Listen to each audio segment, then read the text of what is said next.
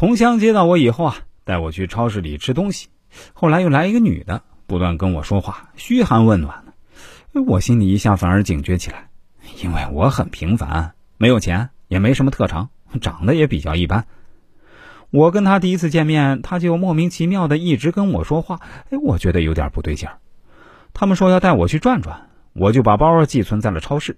果然，他们把我带到了一个地方，那这地方还真挺玄乎啊！那隔壁就是公安局，进门的地方有两个人看着。进去以后啊，看到一排人在小板凳上坐着，刚好空着三个位置，我那两个朋友就带着我坐下来。哎，有个导师正在上面讲产品，教你怎么带亲戚进来投资，说的很是生动啊，唾沫横飞，说怎么由投入五百万变为一千万，再变成更多的。但我那时已经意识到自己上当了。如果你想逃跑，一定要记住啊，第一件事就是把自己的鞋带儿系好，这是个很重要的事儿。听了一会儿，我就借口去上厕所。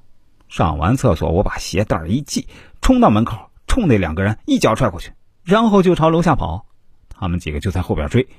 我没往隔壁的公安局跑。当时那个年代啊，我也看了一些新闻，就怕他们是一伙的。我拼命往街上跑，但还有几个人追了上来。但大街上人多，他们也不敢动手抓我。我又忽悠两个老乡说我要去汽车站，但我其实躲在一旁，看着他俩坐出租车去追，我自己也找了一辆出租车，先到汽车站那边转了一圈。看到他们在那边溜达，我问出租车司机：“这边没有火车站？”司机说有。我说：“你赶紧给我送去火车站。”到了火车站，我心里才害怕起来，赶紧买了最近的车次，离开文登回了家。通过这次有惊无险的经历，我庆幸自己对社会还是有警惕心的。如果我是一个书呆子，那恐怕就比较惨了。但是现在学校也不教你怎么和社会相处啊，学校那套东西离社会比较远。不能走学习这条路的人，进了社会啊，往往很容易吃亏。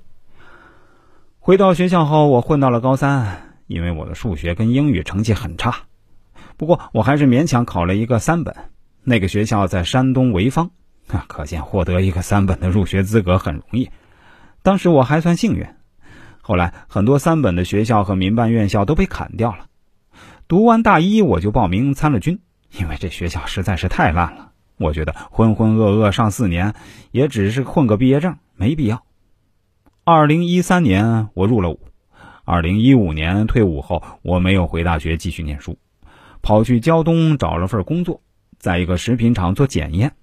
这个厂规模很大，厂里啊主要是做鸡鸭一类的活体宰杀和分割，质量要求比较高，每个部位都有尺寸和品质的要求。